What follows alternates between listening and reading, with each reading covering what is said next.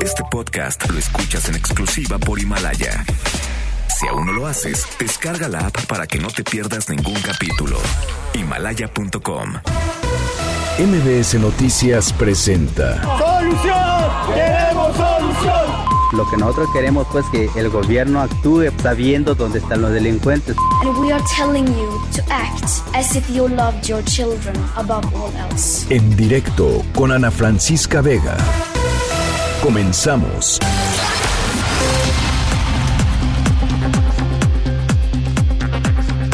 Son las 5 de la tarde en punto. ¿Cómo están? Me da muchísimo gusto que me acompañen. Estamos aquí en directo a través de MBS Noticias. Yo soy Ana Francisca Vega y hoy es lunes 23 de marzo del 2020. Estamos muy contentos hoy aquí en, en directo, Ah, les tenemos que confesar, porque a partir de hoy mismo estamos ya en Ciudad del Carmen, Campeche, a través de la mejor en el 100.5 de FM. Vamos a estar ahí las dos horas completas, nuestra fanfarria, las dos horas completas de 5 a 7 todos los días. Muchísimas gracias, Billy Literas, eh, por hacer esto posible. Muchísimos saludos, a ver cuándo nos llevan a Campeche, ahora que, ahora que ya se pues se regrese a la normalidad en algunas eh, en, algún, en algún tiempo, no sabemos todavía cuándo. Eh, ojalá que podamos ir a darles un abrazo, pero por lo pronto les mandamos todo nuestro cariño, todo nuestro amor y bueno, pues aquí a seguir informando en directo. También saludo a toda la gente que nos está escuchando en Reynosa, Tamaulipas, a través del 1390 de AM por Notigape. Gracias, por supuesto, a toda la gente que nos escribe todos los días a través de nuestras redes sociales, arroba Ana F. Vega en Twitter. Ya conocen a Ana Francisca Vega Oficial en Facebook, MBS Noticias, en todas las plataformas de redes sociales. WhatsApp aquí en cabina 5543 77125. Ahí les va de nuevo. 5543 77125. Platíquenme qué tal va su aislamiento social. ¿Qué tal va el distanciamiento? ¿En qué están? ¿Cómo va, cómo va la cuarentena en sus casas, en sus, colonias, en sus comunidades? De verdad nos, nos, eh, pues nos encanta escuchar de ustedes y sobre todo nos interesa mucho saber cómo, cómo la están pasando. Eh, ahí está nuestro WhatsApp 5543-77125. A toda la gente que ha podido eh, guardarse, ¿no? Platíquenos qué tal va. La gente que no también. ¿Por qué no han podido, por qué no han podido hacerlo? ¿Cómo están llevando pues toda esta crisis eh, ustedes? Los leemos acá en directo con muchísimo gusto, como todas las tardes. Arrancamos. En directo. Agua cayendo del cielo, agua con furia y sin freno,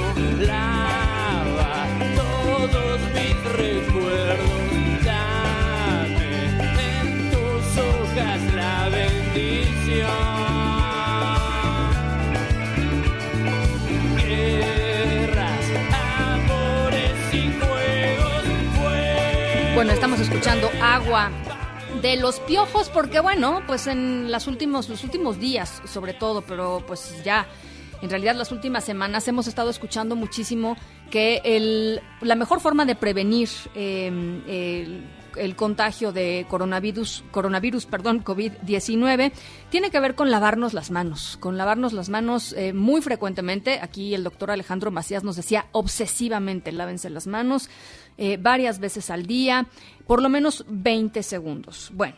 Pues todo esto, eh, evidentemente, hace, hace muchísimo sentido y sobre todo es posible para la gente pues que tenemos agua potable, ¿no? Pero eh, es importante poner el foco en todas aquellas personas que no la tienen. Una tercera parte de la población en México, una tercera parte de la población en México, eso es algo así como 44 millones de personas, pues simplemente no pueden seguir la recomendación de lavarse las manos eh, frecuentemente, como nos lo han dicho los especialistas, porque no tienen acceso al agua. Ayer, eh, domingo 22 de marzo, fue eh, el Día Mundial del Agua y justamente en el marco, en el marco de esto, eh, eh, Mexicanos contra la Corrupción y la Impunidad presentó un uh, nuevo podcast en el cual retomaron algunas de las historias más interesantes que se habían publicado unas semanas antes en el reportaje Los explotadores del agua, en donde justamente muestran cómo es que el agua pues es un, es un recurso, por un lado, eh, un derecho humano fundamental, pero por el otro, pues un derecho humano que no puede ser ejercido, ya lo decíamos, por al menos 44 millones de mexicanos que no tienen acceso al agua. Y en la línea de directo está, yo le agradezco muchísimo que nos haya tomado la llamada Lucía Vergara, editora multimedia de Mexicanos contra la Corrupción y la Impunidad. ¿Cómo estás, Lucía? Me da mucho gusto saludarte. Hola Ana Francisca, muchísimas gracias por la invitación y pues un fuerte abrazo a la distancia. Eso me gusta. Oye, a ver, Lucía, pues eh, la verdad es que es una realidad eh, eh, muy dura, ¿no? Para, para todos estos eh, millones de personas que, eh, que no, pues, no nada más porque sí, no tienen acceso al agua, ¿no? Ese es justamente el punto de ustedes. Sí, en Mexicanos contra la Corrupción, como ya señalaste, eh, publicamos una serie de reportajes que se llaman Los explotadores del agua, donde justo nos enfocamos a cómo las concesiones por uso agrícola, esto es decir, eh, agua que tendría que ser usada por- principalmente por campesinos, está siendo acaparada principalmente por grandes empresas, por funcionarios, y la falta de regulación y falta de vigilancia ha permitido que comunidades en el país estén sobreviviendo a sequías mientras empresarios, funcionarios han- tienen pozos a su disposición, tienen el agua a su disposición para eh, campos, para cultivos y pues gracias a la ley de agua que como tienen este uso de permiso agrícola, pues muchas veces ni siquiera pagan impuestos, lo que genera una gran desigualdad en el acceso al agua, Claro. genera también muchísimo que la misma comunidad eh, pues esté sobreviviendo a estas condiciones, mientras a un metro, menos de un kilómetro, tienes campos que claramente no tienen problemas para el agua. Eh, y, y, esta, digamos, esta realidad es una, ustedes lo, lo, lo, pues lo investigaron así, es una cadena, ¿no? De decisiones y una cadena que va desde autoridades municipales, autoridades estatales, incluso algunos permisos que tiene que dar con agua para las, para las industrias grandes, eh, que, que han puesto todo menos el derecho humano al agua en el centro de, de, pues del debate, ¿no? En el centro de la política pública. Sí, parte de estas, de estas investigaciones justo nos enfocamos a que no fuera nada más como explicar, ah, existen eh, una minera, por ejemplo, en Zacatecas, que tiene eh, todo el uso de agua para, bueno, a su disposición mientras la comunidad está en sequía, pero también podemos ver a exgobernadores que tienen este acceso, en el cual toda esta cadena, como tú lo dices, se puede traducir a la falta de interés por parte de Co- Conagua por poder vigilar cómo se está distribuyendo el agua. Y pues muchas veces quien tiene acceso para poder ir a las oficinas, poder meter amparos, poder incluso bloquear ríos, pueden hacerlo mientras comunidades que están tan lejos de estas oficinas, pues no pueden hacerlo, ¿no? O sea, son horas que pueden perder, días no, completos, no, no, no dinero. tienen ese tiempo ni esos recursos, ¿no? Para, para hacerlo. Efectivamente, y con agua tampoco es que tenga mucho la capacidad de vigilancia. Parte de las cosas que nosotros logramos documentar en esta serie de reportajes era que, por ejemplo, pues, eh, aunque los pozos tendrían que tener medidores de agua, no lo tienen. Hay muchísimos pozos ilegales y a veces cuando le preguntábamos a Conagua sobre, oigan, ¿por qué no están vigilando? Nos dicen, pues es que no tenemos personal Sí. tenemos las denuncias, no tenemos personal, no podemos incluso meternos a ciertas zonas porque es inaccesible para nosotros. Pero pues a, a la par, la misma población ha hecho estas denuncias, la misma población está buscando cómo tener agua y, y bueno, una de las cosas también que encontramos es que esta falta de regulación o esta parte de falta de vigilancia más bien también ha hecho que se puedan este, hacer pozos ilegales. Claro. Entonces las mismas comunidades de- denuncian como de, oye, pero si nosotros no podemos hacer pozos, estos los están haciendo, y tú con agua nos terminas diciendo que no puedes eh, vigilar, que no puedes supervisar. Claro. Ahora, eh, Lucía, eh, eh, evidentemente, tratando de, de- de traerlo al contexto en el que hoy nos encontramos, que es un contexto en donde eh, hay, hay una crisis sanitaria y hay, un, y, y- y hay una crisis sanitaria que tiene que ver, o por lo menos parcialmente, la, la recomendación o una de las más importantes es pues lávense las manos, ¿no? Cuestiones de higiene básicas. Estamos hablando de que 44 millones de personas no pueden hacer esto. Sim- Simple y sencillamente hoy no, hoy no lo pueden hacer, hoy no pueden seguir con estas recomendaciones. Y no es cosa de hoy. Eh, en sus comunidades, eh, pues eh, el acceso a los servicios de salud pues se ve limitado y, y- y no tener, digamos, acceso al agua, al agua, perdón, trae consigo una serie de consecuencias que van mucho más allá de lo que hoy estamos viviendo, ¿no? Efectivamente, parte de lo que nosotros logramos documentar era que, por ejemplo, pues hay comunidades donde les llega una pipa para toda la comunidad y los abastece cada tercer día, ¿no? En Zacatecas, eh, volviendo un poco a lo de la mina y la zona de Peñasquito, Peñasco, eh, por ejemplo, pues ahí el agua llega contaminada. La misma gente ni siquiera puede lavarse en un día cualquiera las manos porque esa agua les ha provocado hongos en la piel, no la pueden usar este para lavar trastes, para bañarse, porque es agua que está contaminada. Sí, Y en esta crisis, pues obviamente se, se agudiza más donde las mismas familias tienen que pagar hasta por cinco garrafones a la semana para poder medianamente subsanar esta falta de agua que Claro. tienen. Cosa que no necesariamente va a suceder, porque a veces, a ver, si, si, nos, si, si están pidiéndole a, la- a las personas que paren, pues estos, digamos, muchos de estos campesinos o mucha gente que igual se dedica al comercio en, en los mercados locales o cosas muy, eh, digamos, que tienen que ver mucho con la demanda, pues van a parar, ¿no? O sea, la, la gente va a dejar de comprar o no tanto y no van a poder después comprar ellos mismos el agua que necesitan, ¿no? Para, para sobrevivir. Es un, eso es un círculo vicioso este, al que hay que ponerle atención en serio, ¿no? Sí, y efectivamente, pues ahí tiene una gran tarea con agua, o sea, con esta administración, tiene un gran pendiente de revisar todas estas quejas que por años Claro. se han, se han hecho, porque es algo que ellos llevan denunciando, las comunidades llevan denunciando desde hace 5 o 10 años, dependiendo del estado, dependiendo, por ejemplo, la comunidad en Aguascalientes, pues llevan casi a la espera de 10 años de que les dejen poner un pozo. Qué.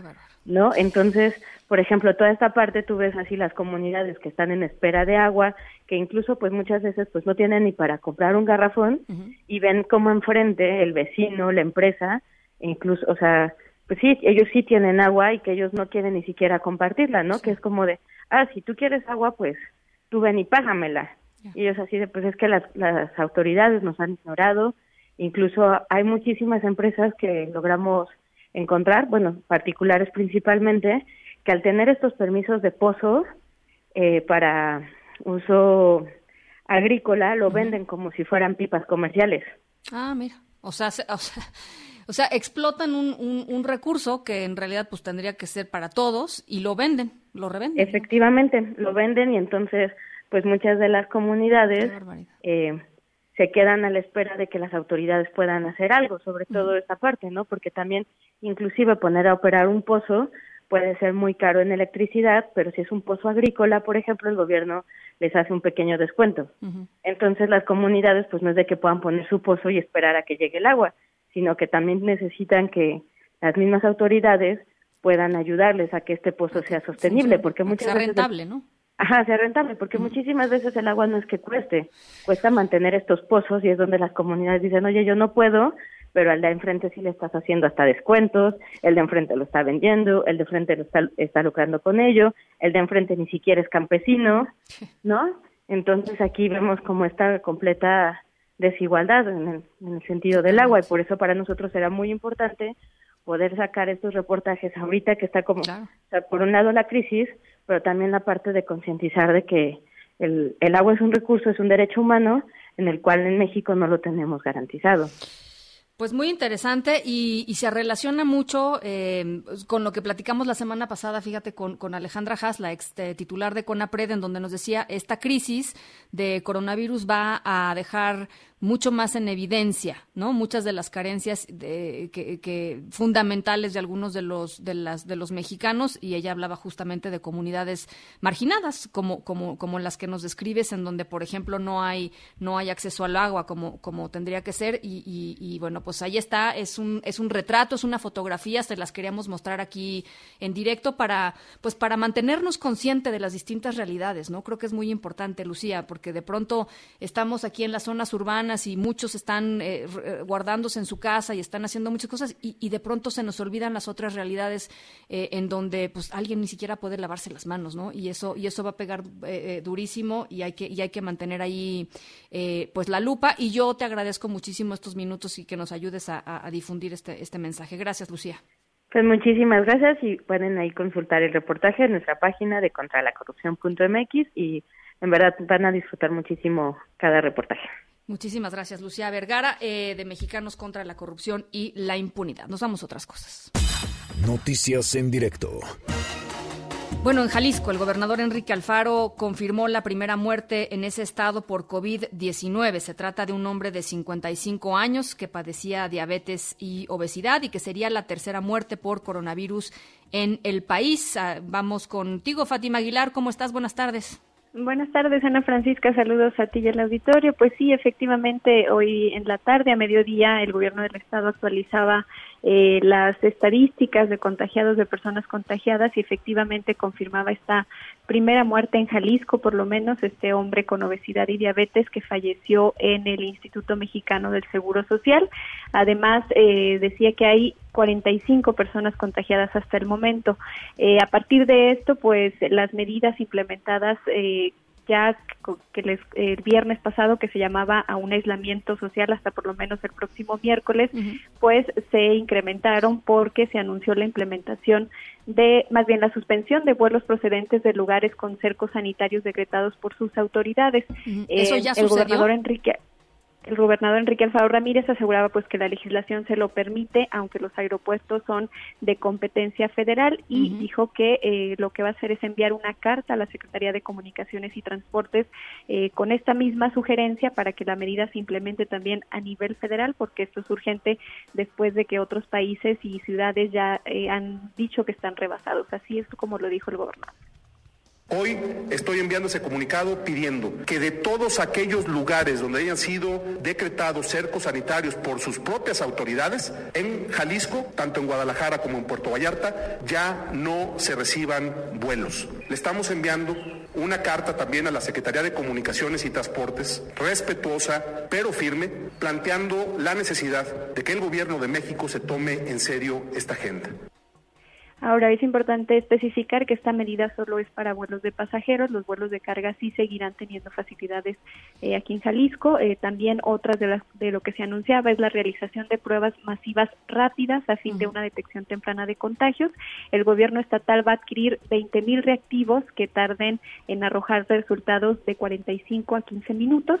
El programa comienza el próximo jueves y eh, no se van a dejar de aplicar las pruebas certificadas por el gobierno federal en caso de que algún caso de positivo. También, eh, por último, la otra de las medidas que anunciaba es una reunión en Jalisco. Va a convocar a gobernadores de Guanajuato, Querétaro, Aguascalientes, eh, San Luis Potosí para acordar medidas de protección a la población que se encuentran en esta región centro, bajío, occidente. Pues son parte de las medidas que hoy se informa que se implementan. Ana Francisca. Oye, Fátima, ¿y qué fue de los 400, de las 400 personas de estos dos vuelos? ¿Te acuerdas que platicábamos la semana pasada que habían ido a Bail y que habían regresado, que algunos de ellos habían resultado positivos y eh, que el gobernador hacía este llamado en redes sociales para que todos los que hayan subido a estos dos vuelos, que hayan llegado a Jalisco, a estos dos vuelos, se hicieran presentes y se, y se pusieran en cuarentena? Eh, pues lo que se ha informado hasta ahora, Ana Francisca, hay dos, eh, do- do dos informaciones. La empresa, la agencia, decía que ellos habían contactado ya a 320 personas. Sin embargo, la Secretaría de Salud, eh, en su último reporte, decía que solamente 116 personas los habían contactado. Lo que se justifica es que muchos de ellos son con, eh, personas con recursos económicos y se habían realizado la prueba en laboratorios privados, habían dado negativo pero los de esos 116 que sí han acudido a la Secretaría de Salud y que se han comunicado, 15 son los que han dado eh, positivo con COVID-19 y creo que uno de ellos es asintomático, pero bueno, el llamado de la Secretaría es que sí sigan comunicándose porque requieren la validación del INDRE, ¿no? Para, para poderlos cuantificar y o saber si sí exactamente eh, no es, es negativa la prueba, ¿no? Para tener la certeza totalmente.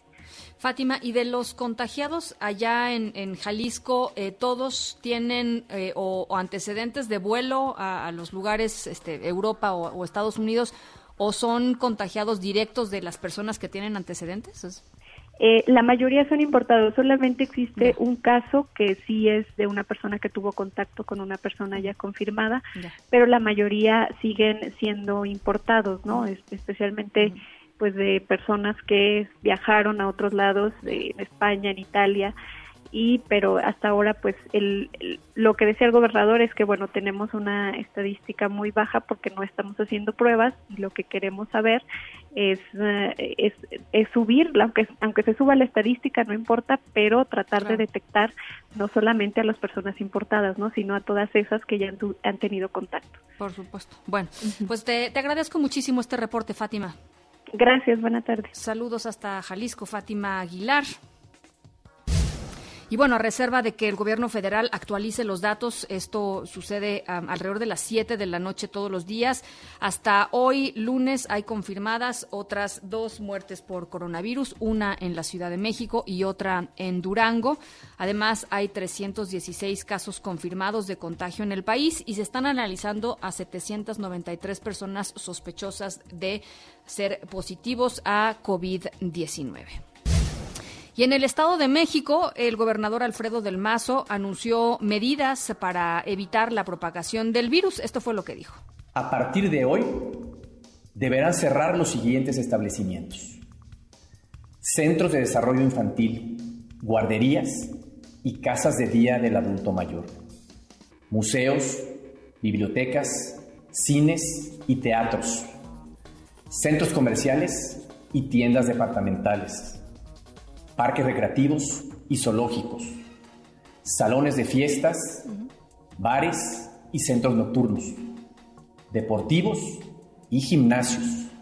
Del mismo modo, los comercios cuyas actividades no están relacionadas con la venta de alimentos y medicinas también deberán cerrar sus puertas. Los restaurantes podrán seguir atendiendo a sus clientes en la modalidad de entrega en el local y entrega a domicilio. Bajo estas nuevas medidas, les pido a los mexiquenses que permanezcan la mayor parte del tiempo en casa y que traten de limitar sus salidas solo a comprar alimentos o medicinas o artículos de primera necesidad, a atender alguna emergencia médica o a ir al trabajo en caso de que su labor se considere esencial. En eh, conferencia de prensa, el presidente Andrés Manuel López Obrador descartó condonar impuestos a grandes empresas por los efectos económicos que tendrá, eh, que ya está teniendo esta, esta epidemia de coronavirus. Afirmó que se apoyará, así lo dijo, a los más necesitados. Primero, los más necesitados. Ya nada de rescates al estilo del periodo neoliberal que le daban a los bancos, a las grandes empresas. No, que ni estén pensando en que van a haber condonaciones de impuestos, otros mecanismos que se usaban antes. Y bueno, pues este lunes diversos funcionarios han tenido reuniones de trabajo con el presidente López Obrador para afinar pues cuáles van a ser las siguientes acciones del gobierno frente a esta epidemia de coronavirus, medidas que mañana dará a conocer el propio presidente. Eh, al salir de este, de este encuentro, de esta reunión, el secretario de Salud, Jorge Alcocer, dijo que hay confianza y tranquilidad en las acciones preventivas que se han tomado hasta ahora. Así lo dijo. Deben tener toda la tranquilidad, la confianza y desde luego la seguridad. Esta experiencia de México llama la atención porque se han tomado las medidas preventivas y un respeto a la disciplina desde el punto de vista epidemiológico. ¿Le recomendaría al presidente hacerse la prueba de COVID-19? No, ni a mí, no, no es necesario. No cambia esta política de aplicar pruebas solamente a los que están verdaderamente No, enfermos, ¿verdad? nada está probado. El hacer las pruebas es un elemento de trabajo para ir haciendo análisis epidemiológicos, pero no en ningún individuo es importante, excepto cuando tiene síntomas que ya los conocen ustedes y hay antecedentes de la enfermedad. En estos se valora clínicamente y se da continuidad hacia la prueba y a, desde luego a su vigilancia. Bueno, lo que sí es, eh, diríamos, no sé, desconcertante, por decirlo menos, es que eh, pues el mensaje del presidente López Obrador continúa siendo un mensaje pues contradictorio con respecto a lo que sus propios funcionarios, su propio equipo técnico, científico, en, en- los que nos dice que debemos confiar, eh, están recomendando. Se vio otra vez este fin de semana al presidente López Obrador, eh, pues eh, de gira, eh, tocando, tocando gente. pues se acuerdan de la Susana distancia que presentaron. Bueno, pues Susana distancia nada, porque el presidente eh, la Susana distancia claramente no, no, no son amigos, no, no, lo, no lo está haciendo, no lo está llevando a cabo y no nada más eso, sino que ayer, eh, eh, durante, su, durante su gira eh, por, por Oaxaca, el presidente López Obrador llamó a no apanicarse, pero además dijo algo totalmente contradictorio con lo que dijo, por ejemplo, la propia jefa de gobierno de la Ciudad de México, Claudia Sheinbaum. Eh, el presidente dijo, pues salgan, vayan a un restaurante, si sus finanzas se los permiten, salgan, vean gente. Así lo dijo el presidente. no apanicarnos. Vamos hacia adelante y no dejen de salir. Todavía estamos en la primera fase. Ya nosotros, yo les voy a decir cuándo no salgan.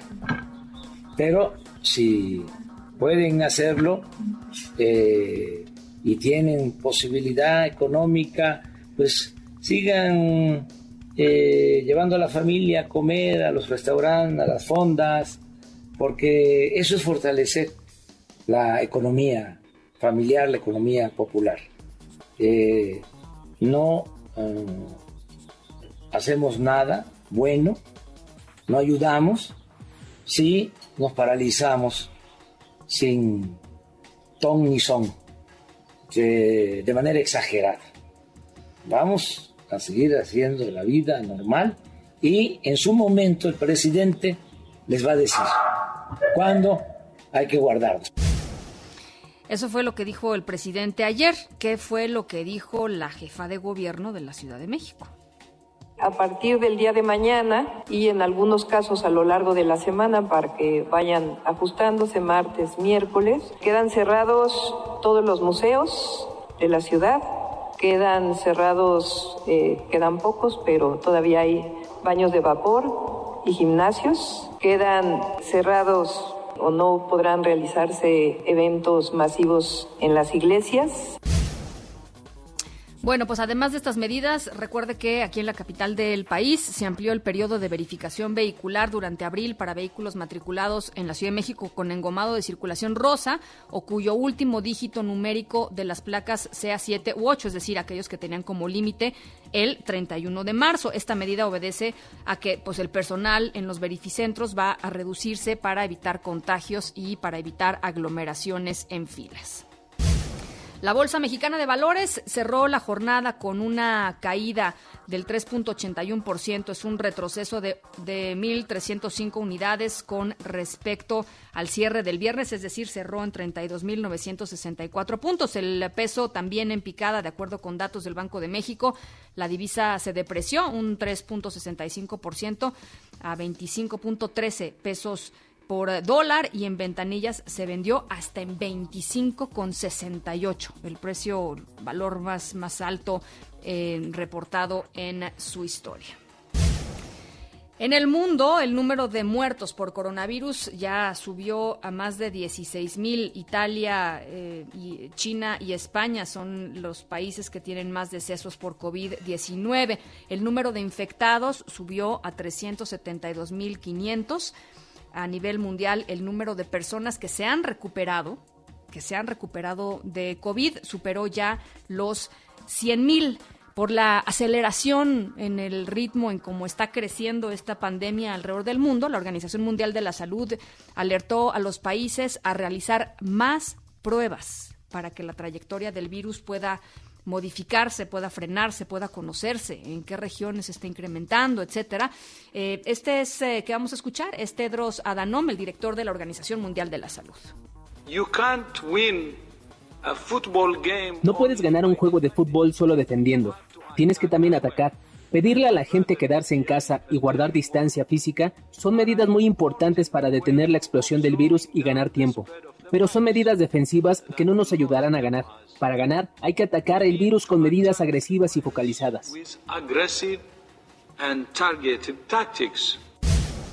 ¿Y cómo está la cosa en Italia, que ya se considera pues el epicentro, Europa, el epicentro de esta, de esta pandemia? Jorge Sandoval, te saludo con gusto hasta Roma. ¿Cómo estás?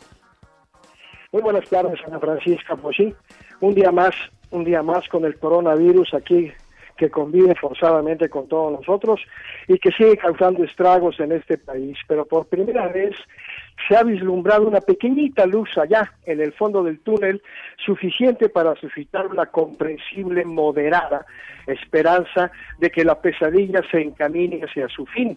Todo está basado en el último boletín difundido hoy por la Protección Civil en el cual se registra por segundo día consecutivo una si bien ligerísima, pero es una disminución de los parámetros de la pandemia. Total de los casos de contagios en Italia han sido 63.927. Actualmente los contagiados son más de 50.000. Los aliviados son 7.432 y los que han fallecido son 6.077. Dice lentamente estas cifras, Ana Francisca, pues para recordar a todo el mundo que detrás de cada número hay una persona. Bueno, sobre todo ha habido una reducción en los contagios y en los fallecimientos. Según los expertos, esta semana debería ser crucial para verificar la marcha del contagio y ver si efectivamente las medidas adoptadas empiezan a dar resultado comenzando por el aislamiento entre las personas. Tienen que estar separados por lo menos por un metro. Y el cierre, pues, de numerosas actividades, prácticamente todas las actividades públicas y todos los eventos en la cual haya más de 5 o 10 personas juntas. Ayer lunes el gobierno decretó también la prohibición de los desplazamientos de una ciudad a otra, salvo rarísimas excepciones. Mientras tanto, un grupo de médicos cubanos ya está colaborando con sus colegas italianos en el norte del país, donde más se ha registrado esta crisis, debido pues a su experiencia en emergencias de virus, como el virus del ébola allá en África. Vamos a escuchar cómo lo recibieron en Roma. Adelante. Y creo que ahora que los hermanos italianos están pasando por un momento tan difícil, nosotros lo menos que podemos hacer modestamente es venir a ayudar al pueblo de Italia y colaborar en todo lo que podamos. Nos vamos a poner a entera disposición de las autoridades del gobierno y de las autoridades de salud del territorio para poder ayudar y poder minimizar el impacto que está ocasionando el COVID-19. Así lo declaró Carlos Pérez, jefe de Brigada Médica Cubana. Además, este fin de semana, Ana Francisca, llegaron nueve aviones con médicos, especialistas y material sanitario desde Rusia para dar una mano a esta emergencia, considerada en Italia la peor desde el fin de la Segunda Guerra Mundial, una emergencia que todavía habrá que esperar un cierto tiempo para que sea completamente superada. Francisco, pues este es el panorama hasta hoy aquí en Italia. Jorge, te, te agradezco mucho y, me quedo con esta pues pequeña luz al final del túnel que, que, que nos platicas y que nos compartes. Eh, ojalá que sea cada día pues un poquito más clara y por lo pronto te agradezco, te agradezco estos minutitos, Jorge Sandoval, hasta Roma, Italia. Gracias, muy buenas tardes, Ana Francisca, y un abrazo a todos. Muy buenas tardes, nos vamos a la pausa, estamos aquí en directo, yo soy Ana Francisca Vega, me pueden seguir en arroba Ana F. Vega en Twitter, Ana Francisca Vega Oficial en Facebook, MBS Noticias en todas las plataformas de redes sociales. Pausa, vamos y venimos. Medidas preventivas ante coronavirus. ¿Qué medidas básicas de precaución debemos tener ante la propagación internacional del coronavirus? La Organización Mundial de la Salud emite las siguientes recomendaciones. Lavar manos regularmente con agua y jabón o con desinfectante a base de alcohol. Permanecer a un metro de distancia de cualquier persona con síntomas como tos y estornudos. Cubrirse la boca y la nariz con el codo o un pañuelo alto cero estornudar. Evitar tocarse los ojos, la nariz y la boca con las manos para evitar transferir el virus de la superficie a sí mismo. Buscar atención médica si existen síntomas de fiebre, tos y dificultad para respirar. Como precaución general, adopte medidas de higiene cuando visite mercados de animales vivos o mercados de productos frescos. Evite el consumo de productos animales crudos o poco cocinados. No usar mascarillas si no es necesario. No es conveniente gastar recursos. Seguir instrucciones de las autoridades sanitarias. Mantenerse informado sobre COVID-19 a través de fuentes fiables de información. No difundir noticias falsas y no contribuir al alarmismo.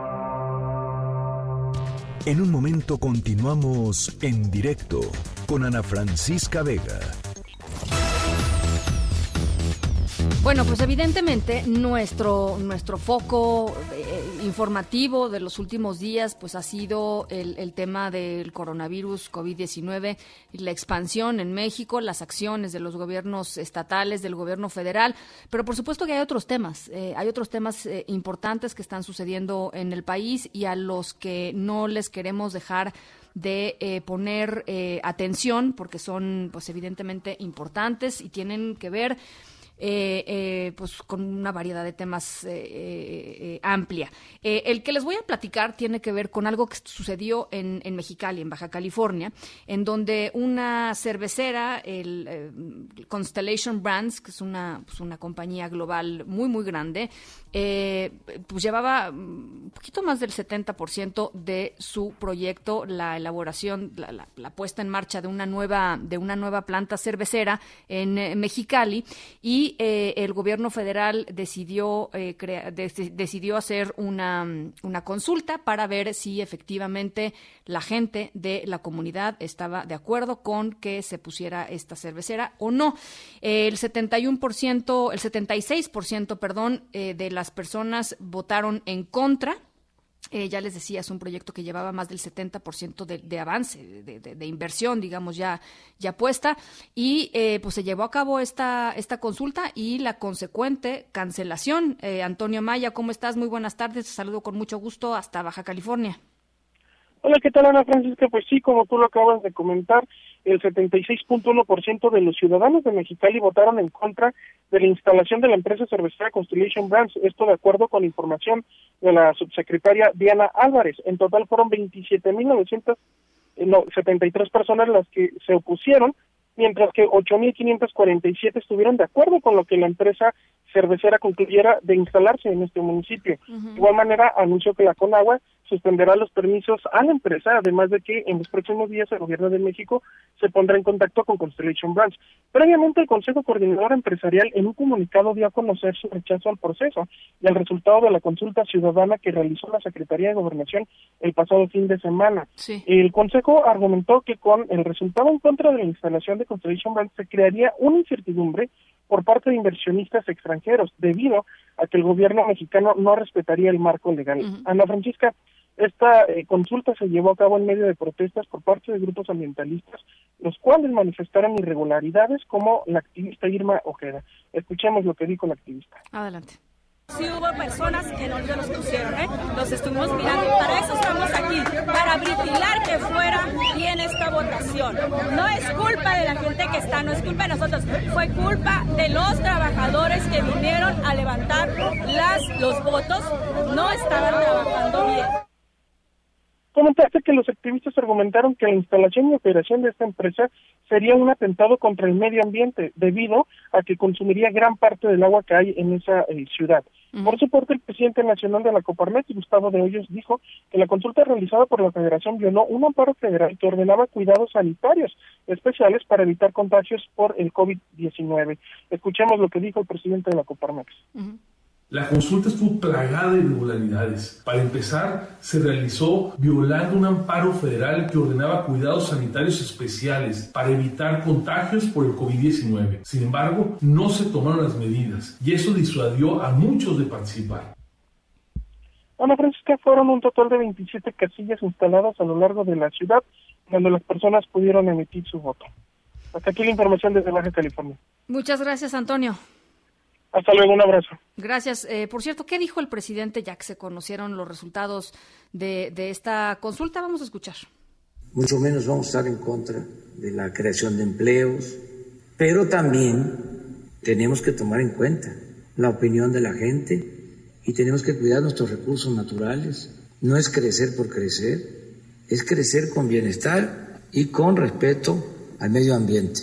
Y vamos a buscar la forma de que tengan facilidades, si así lo desean, En la línea de en directo está Luis Carlos Ugalde, director general de Integralia Consultores. Luis Carlos, ¿cómo estás? Me da mucho gusto saludarte. El gusto es mío, Ana Francisca. Buenas tardes. Muy buenas tardes, Luis Carlos. Pues de- decías en redes sociales, me pareció interesante. No es malo pedir la opinión de la gente, el problema es cómo hacerlo, ¿no? Hay, hay temas de legalidad, hay temas de información eh, en, en torno a esto.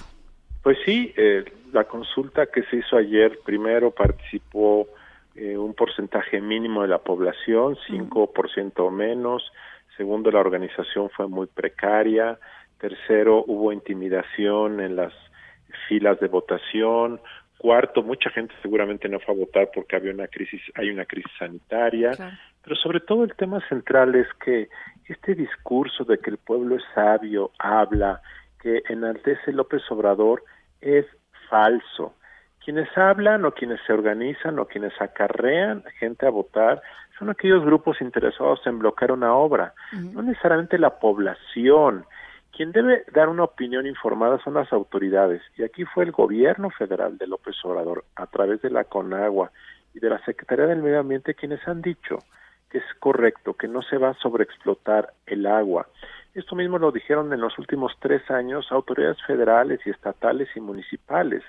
Y ha sido un grupo, probablemente con preocupaciones genuinas, Claro. quienes han bloqueado, pero la pregunta es si la obra está en construcción, lleva años ese proyecto, va a irradiar empleo, beneficios y va a hacer lo necesario para cuidar el medio ambiente, no puede someter cualquier proyecto de inversión a que al cuarto para las doce un grupo de personas se arman por razones válidas, por razones no válidas y bloquean una inversión. Esto es eh, verdaderamente una señal eh, eh, análoga a la del aeropuerto que simplemente manda señales y probablemente no veamos una inversión de esa magnitud en mucho tiempo en nuestro país. Que además el asunto, eh, eh, pues lo dices muy bien, Luis Carlos, esto no es un proyecto que estaba en, en la fase fase 1, ¿no? Esto es un proyecto que llevaba el 70% o un poquito más de, de- de realización. El mensaje para cualquier eh, eh, empresario, grupo de empresarios, eh, es básicamente te puedo frenar el proyecto en el momento en el que yo lo decida, ¿no? y además de la manera más caprichosa, porque fue López Obrador el que hace 10 días o dos semanas en una conferencia mañanera se le ocurrió decir que iba a haber una consulta. No tiene base legal. La consulta que estaba en la ley del Estado de Baja California era eh, un plebiscito que se trató de hacer en 2019 y las autoridades dijeron que no reunía los requisitos para hacer para llevarse a cabo. Luego López Obrador el año pasado pidió que se modificara una figura que se llama consulta popular, que puede ser usada una vez al año y que en agosto de este año se podía organizar una consulta popular, sí se podía usar, pero el presidente convocó algo que no tiene pies ni cabeza y que con base en lo cual quiere revocar una serie de derechos jurídicos y de inversiones que me parece que le van a salir caro a su gobierno porque va a haber un panel de arbitraje, va a haber amparos, van a pedirle al gobierno mexicano una indemnización que seguramente va a ser de miles y miles de millones de dólares eh, y esto me parece muy lamentable. Estamos en una crisis sanitaria, el sector empresarial después de esto creo que se alejará del gobierno y vaya, es verdaderamente muy triste y muy deprimente esta situación, Ana Francisca. Eh, Luis, eh, Luis Carlos, eh, eh, además, pues abre la posibilidad, o, o, digamos, otra vez, después de que arrancó su administración con, con, con una serie de consultas eh, y- con las mismas características, digámoslo así, eh, se había de alguna manera alejado un poco de la, de la, de la figura y, y abre ahora la posibilidad de, de volver a recurrir a esta forma de decisión este, pues totalmente fuera de la legalidad, digamos, fuera de, de- sí, de las reglas del juego, este, y, y, y- no nada más en un tema económico, sino en cualquier tema. Así es, Es- Ana Francisca. Efectivamente, eh, estamos entre eh, el gobierno caprichoso de una persona, verdaderamente un anacronismo. Es como si el país hubiera regresado 40 o 50 años hacia atrás. Eh, un gobierno que no le puede decir al jefe eso es incorrecto, Eh, es terrible, es muy muy triste esto y yo creo que en Mexicali pues eh, van a retrasar durante muchos años la posibilidad de tener este esta industria moderna que genera empleo real, que además al país le trae muchas divisas porque es una industria exportadora. Eh, muy muy mala señal y lo peor es que pues esto no va a acabar porque cada vez que López Obrador quiera hacer una consulta por algo que no le gusta, pues la hará y cancelará proyectos y es muy lamentable. Yo creo que la empresa tiene muchos mecanismos jurídicos para defenderse. Yo creo que debe de hacerlo, pero imagínate cuánto tiempo se va a seguir perdiendo por una decisión de esta naturaleza. Pues sí, bueno, pues eh, me, me parecía importante no perder la, no perder de vista eh, estos otros temas que están sucediendo a la par de la, de la contingencia sanitaria, de la emergencia sanitaria. Yo te agradezco mucho, Luis Carlos, que, que nos hayas tomado la llamada y seguimos. Claro que sí, Ana Francisca. Buenas tardes. Un abrazo, Luis Carlos Ugalde, director general de Integralia Consultores. En directo con Ana Francisca Vega. Muchas gracias a Ruth que nos escribe. eh, me dice, hola Ana, la serie de Prime Video 000 te puede interesar. Muchas gracias Ruth, le voy a echar un ojito. Eh, José Luis, gracias por tu comentario. Jorge dice, saludos Ana Francisca desde Río Bravo, Tamaulipas. Aquí ya es una semana de estar en mi casa con mis hijas. No me puedo quejar del caso de la escuela. Los maestros de mis hijos están cada tercer día mandando actividades de acuerdo con el programa de trabajo escolar. Muy bien si ellos, si ellos entienden que no son vacaciones y que tienen que darle con todo aún en cada una de sus actividades escolares, ya llegarán las vacaciones. Saludos. Gracias, Jorge. Saludos de, de vuelta. Jesús nos dice, hola Ana, tengo una panadería. Pregunté a las autoridades municipales y recomendaron no interrumpir la producción local de productos básicos. Yo les hice la propuesta que se podría hacer pan muy económico, pan blanco, y que ellos como autoridad la repartieran a todas las personas que viven al día, por ejemplo, quien recibe apoyos de despensa del DIF, con el compromiso que ellos pongan los insumos y yo la mano de obra. Es una propuesta perfectible, pero si todos ponemos de nuestra parte, podríamos hacer que la cuarentena se cumpla por la mayor parte. Todavía no recibo respuesta, pero si nos apoyamos todos seremos más fuertes y más eficaces en esta crisis.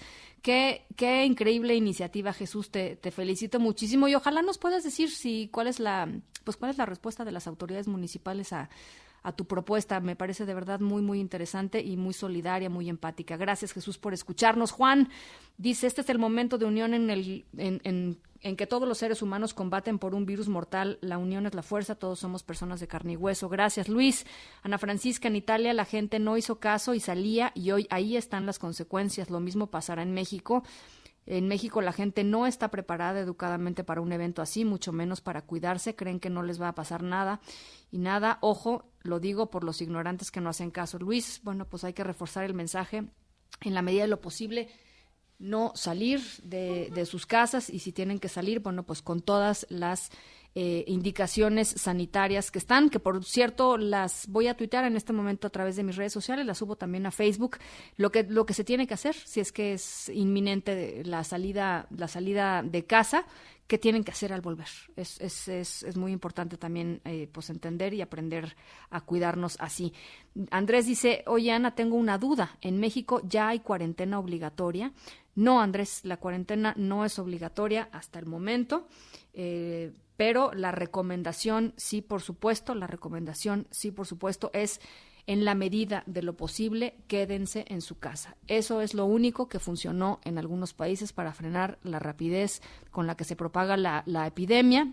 Así es que la recomendación es esa y ya les decía, si tienen que, si tienen que salir de alguna manera, eh, pues háganlo con pues todas las eh, recomendaciones sanitarias de por medio. Eh, bueno, pues es, ahí están algunas de las algunas de las de las respuestas. Muchísimas gracias por por escribirnos. 55 43 77 1025 va de nuevo 55 43 77 1025 cómo la están pasando cómo lo están viviendo de verdad nos interesa mucho. Eh, compartir crear comunidad crear lazos de empatía. Estamos estamos en un momento muy complicado muy difícil y, y para eso estamos también para para crear estos vínculos y estos lazos de empatía en directo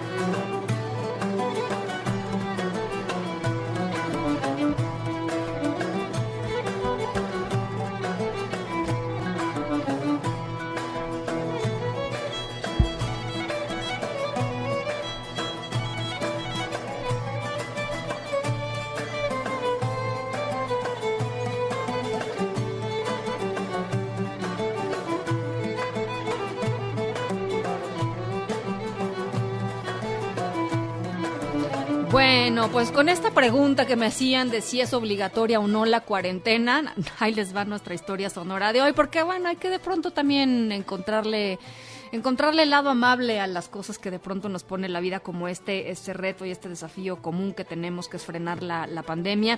Eh, nos trasladamos en nuestra historia sonora de hoy al ah, Mediterráneo, nos vamos a, la, Chipre, eh, en donde una persona hizo algo pues totalmente fuera de lo que uno hubiera pensado eh, para pues en estas en estos en estas épocas de cuarentena para para qué será para hacer algo que tenía que hacer. Era una de sus obligaciones diarias. La cuarentena evidentemente pues nos pone pues nos pone a pensar creativamente en cómo hacerle algunas de las cosas que tenemos que hacer que ya no podemos hacer como las hacíamos antes. Bueno pues esta persona hizo eso y a mí la verdad me sacó una sonrisa esta mañana. Ya no más por eso vale la pena contar esta historia sonora. Por lo pronto los dejo con Cosan Marci de Dunia. Nos vamos al Mediterráneo, Chipre. Vamos a la pausa a las 5.50.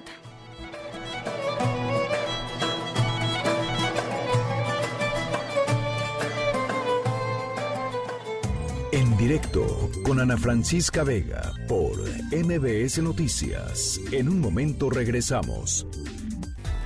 Continúas escuchando en directo con Ana Francisca Vega por MBS Noticias. Epicentro. Epicentro. Epicentro con León Krause. El epicentro de León Krause, hoy desde una ciudad desierta. León, ¿cómo estás? Sí, Ana, así es. Eh, cada cada ah, día que pasa, eh, las medidas que se toman en, en eh, Los Ángeles, California, la, segunda ciudad más grande de Estados Unidos, se, se vuelven más severas y se veía venir. Es decir, ya la semana pasada ah, el, el alcalde de Los Ángeles había eh, pedido a la gente o ordenado a la gente que eh, permaneciera en sus casas a, a menos de que se tratara de algún encargo esencial, salir a comprar alimentos, medicinas, visitar a algún familiar con eh, eh, necesidades urgentes. Eh, de pronto la, la- la- hubo quien evidentemente respetó la, orden, pero fueron aquellos que no la respetaron y entonces ahora el alcalde dice, bueno, dado que insisten en salir a las playas y a los parques y demás, cerramos las playas y esto va va subiendo de tono con tal de achatar la famosa curva en, eh, en esta ciudad y en el estado de California en general. Tú describes eh, eh, muy muy bien en la columna que por cierto subimos ahorita a redes sociales eh, eh, publicada en el Universal. León eh, pues lo que está haciendo incluso por ejemplo las tiendas de autoservicio digamos la, la- cómo ha cambiado cómo ha ido cambiando y cómo han ido implementando un poco medidas sin sin a ver, nadie sabe cuál es la receta secreta, ¿no? Este, pero sí hay por lo No. menos, sí hay por lo menos una, eh, algunas, algunas que otras pistas que nos han dado los científicos de cómo ir eh, tratando de controlar esto y, y tú lo describes, eh, pues muy bien en tu, en tu columna. Eh, y, y sobre todo, ¿sabes qué, León? Ahora que la leí y yo veía lo que está pasando en México, evidentemente el, el- el tema de los números es, es, es dispar hoy todavía, pero bueno, pues en México no está pasando absolutamente nada de lo que tú describes en tu columna, ¿no? No, no, yo sé que no está pasando nada de lo que de lo que describo.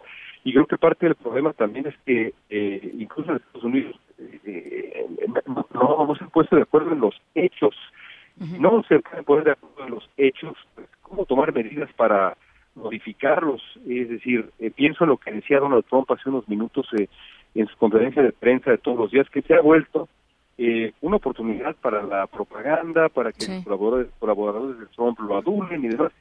Decía Trump que, que bueno, más, más, más personas mueren por, por influenza, es decir, como minimizando la crisis, cuando al otro lado del país, en California, se toman medidas así. Si no hay manera de ponerse de acuerdo, Ana, eh, esto esto simplemente va a seguir va a seguir creciendo. Eh, aunque aunque sí, en California se toman medidas muy severas, la gente tiene que estar a un metro y medio de distancia haciendo fila afuera del supermercado, tiene, hay un límite de la gente, el número de gente que está adentro, en fin, te podría platicar varias cosas que he visto. Oye, León, eh, leía también a algún analista, no recuerdo a quién, hace rato eh, en Twitter, y me pareció muy interesante lo que decía y muy preocupante lo que decía, porque eh, este analista decía que el tema del coronavirus estaba a punto de convertirse en un asunto político. Estaba hablando de, de, Estados Unidos, ¿no?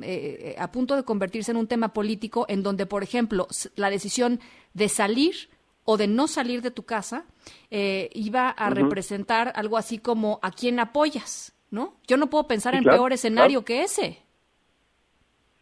Pues tienes razón, y lo que ocurre es que aparentemente alguien le ha calentado la cabeza a Donald Trump eh, y está considerando Trump levantar eh, las, las medidas de, de ah, cuarentena, medidas de, de, cautela que eh, Trump respaldó a regañadientes en los últimos días, pero alguien le está hablando al oído, está subrayando el, el, efecto devastador que esto de por sí ya tendrá en la economía y Trump está considerando pues acabar con las medidas de cuarentena antes de tiempo.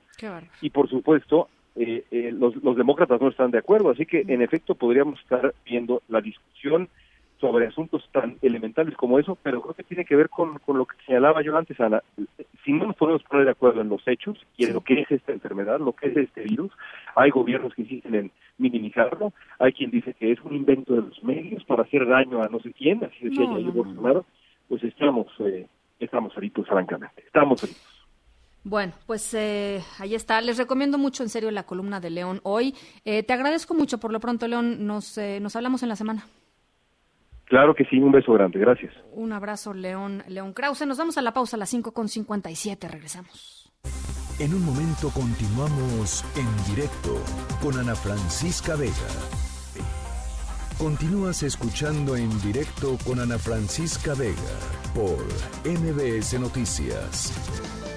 Luis Miguel González, Economía. Luis Miguel, ¿cómo estás? Buen arranque de semana.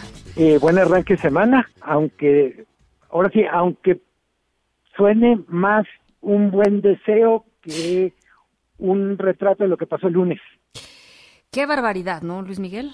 A ver, eh, tratemos de tratemos de, de, ir deshebrando esto que creo que ya es una madeja en donde hay demasiadas variables, pero el tema el tema económico, el tema financiero, el tema de las inversiones en México, el tema de la confianza, eh, eh, a ver, ¿por dónde le, por dónde le entrarías? Eh, yo te sigo, si quieres, Vamos, tema por tema. A ver, Constellation Brands, la cancelación de, de, la, de la planta ya en, Mexicali por esta, esta consulta. hay quien dice esto es el último mensaje que necesitaban los inversionistas extranjeros para retirarse definitivamente eh, de, de, la idea de que México es un país atractivo para la inversión, por lo menos durante lo que reste de la administración del presidente López Obrador. ¿Es una exageración? Creo que es, es una exageración, pero está muy en el camino de la de cómo podemos interpretarlo. Eh, los datos muy rápidos. Es una inversión de 1.400 millones de dólares que ya estaba en marcha, no era en el papel, eh, más o menos estaban invertidos 900 millones de dólares. Eh, la empresa hizo los trámites, consiguió los permisos locales, estatales. Es una un tipo de inversión que es usuario intensivo de agua, por tanto también había permisos de, de con agua. Sí. Eh, el argumento de la empresa y de los empresarios como colectivo es si tú cumpliste todos los requerimientos, eh, no puedes, después de que ya arrancaste, que vas a más de la mitad de las inversiones, no puedes ser sometido a un proceso de consulta pública para ver si, si te quedas o te vas. eh, es como si hicieran sobre los vecinos de Paseo de la Reforma y dijeran, y quieren una consulta para ver si les gusta la Torre Vancomer o algún otro edificio, y si no, pues a ver que lo piden, ¿verdad? O sea, es eh, así no funciona el Estado de Derecho, cuando menos es la manera en que lo ven los empresarios. eh, eh, la, la respuesta del presidente hoy en la mañana es tan preocupante como la consulta y como resultado de la consulta, básicamente dice el pueblo, no estoy en contra de los empresarios, pero el pueblo decidió y le voy a proponer a los empresarios que hagan la planta en otro lugar. Igual, igualito que el poco lo que la promesa que dijo del aeropuerto, que los empresarios que habían invertido en el aeropuerto iban a invertir en Santa Lucía, o sea, como si uno pudiera, pues, literalmente mudar su su inversión a, algún otro lugar, ¿no? Sí, y vuelvo a tu pregunta, al comentario con el que arrancarse esta conversación. Eh, hasta ahora la propia narrativa del gobierno y de la gente que aparentemente entiende mejor el lenguaje de la 4T decía, miren, la, viendo las cifras de inversión del año pasado y viendo que los empresarios extranjeros sí invirtieron y que los nacionales no lo hicieron, entonces quiere decir que los extranjeros sí confían, que los extranjeros sí ven cosas que los mexicanos rechazan. Eh, en ese sentido, es un mensaje durísimo a inversionistas extranjeros que, insisto, en la propia narrativa de la 4T, eran los que hasta ahora no tenían ningún problema con el gobierno. Dicho de otra manera, se, se está, está generando un conflicto donde en teoría las cosas estaban bien. eh, no sabemos qué parte de la caída del tipo de cambio de hoy, que fue 4%, qué parte solo se debe a Constellation Brand, porque sigue sin resolverse el tema del coronavirus y el apoyo presupuestal en el Congreso de Estados Unidos. Pero en cualquier caso, eh, si quitáramos por un momento el coronavirus del, del mapa, lo que tenemos es México se está ganando a pulso una reputación de ser impredecible para las grandes inversiones. Pues no es una buena reputación, Luis Miguel. Absolutamente no. eh, y tengo la impresión que si lo pudiéramos poner así, es una señal también bien delicada de que el grupo de los pragmáticos está perdiendo terreno en el, al interior del propio gobierno, en el primer círculo del presidente. eh, para, para algunos de los que nos están escuchando decir, a ver, hay espacio para que haya inversión privada y cuidado del medio ambiente. Es decir, no estamos hablando de que, ahora sí, perdón el chiste, pero no es la, no es la planta de Springfield en Los Simpson, lo que se estaba decidiendo en la consulta. No, no precisamente, no precisamente. Es una planta de cerveza con tecnología moderna, había compromisos muy claros de, de reutilización del agua, eh, incluso como contexto, en México el mayor usuario de agua es el sector agrícola. Eh, más de la mitad del agua disponible en México es para producción agrícola y eso quiere decir si las cifras que se dieron a conocer previos a la consulta el viernes por el propio gobierno es la planta iba a usar el 0.2% del agua disponible, menos del 1%. Eh, si, si eso no fuera suficiente como argumento, iba a generar empleos, iba literalmente a ser la mayor inversión en el sexenio en el Estado. Entonces, desde lo económico no tiene sentido, desde lo medioambiental creo que había mecanismos de mitigación, como el como el propio presidente está argumentando que los habrá en el tren Maya, en el proyecto transísmico. eh, toda esa parte uno no la termina de entender. Lo único claro, como pasó en el aeropuerto, el presidente deja bien claro quién manda. Pues sí. No, bueno, pues eso ya. Este, pero bueno, pues este, no, no, no, no manda la, la sensatez este, económica ni la legalidad, o sea, de eso, eso me queda Totalmente. claro. ¿no? Y, y del otro lado, como dices tú, se abre un enorme signo de interrogación respecto a qué va a significar esto para otras inversiones que estaban siendo estudiadas, analizadas o a punto de decidirse. Eh, lo hemos comentado muchísimo en este espacio, Ana Francisca, no nos basta con tener el TEMEC para que la inversión venga. Eh, uno de los temas todos los analistas, tanto en Estados Unidos como acá, están enfatizando es México tiene que hacer mucho para mejorar el Estado de Derecho, por una parte vinculado al tema de inseguridad, pero también, ahora sí, inseguridad física, pero también inseguridad jurídica. Totalmente. Eh, en ese sentido es un día triste lo de Constellation Brands. Eh, no, ahora sí, ni tengo acciones ni los conozco personalmente, pero es una cuestión de principios que fueron vulnerados y en ese sentido el país pierde mucho más de lo que gana por la decisión, pero sobre todo por la forma en que se tomó. Bueno, Luis Miguel, pues ahí está. Este, teníamos, teníamos ganas de escuchar tu, tu opinión. Te agradezco mucho estos minutitos, Luis Miguel. Eh, no, como siempre es un gusto. Muy buenas. Ya habrá momentos más felices para comentar, pero aquí estamos. Ojalá. Te mando un abrazo. Abrazo, Ana Francisca. Bye. En directo.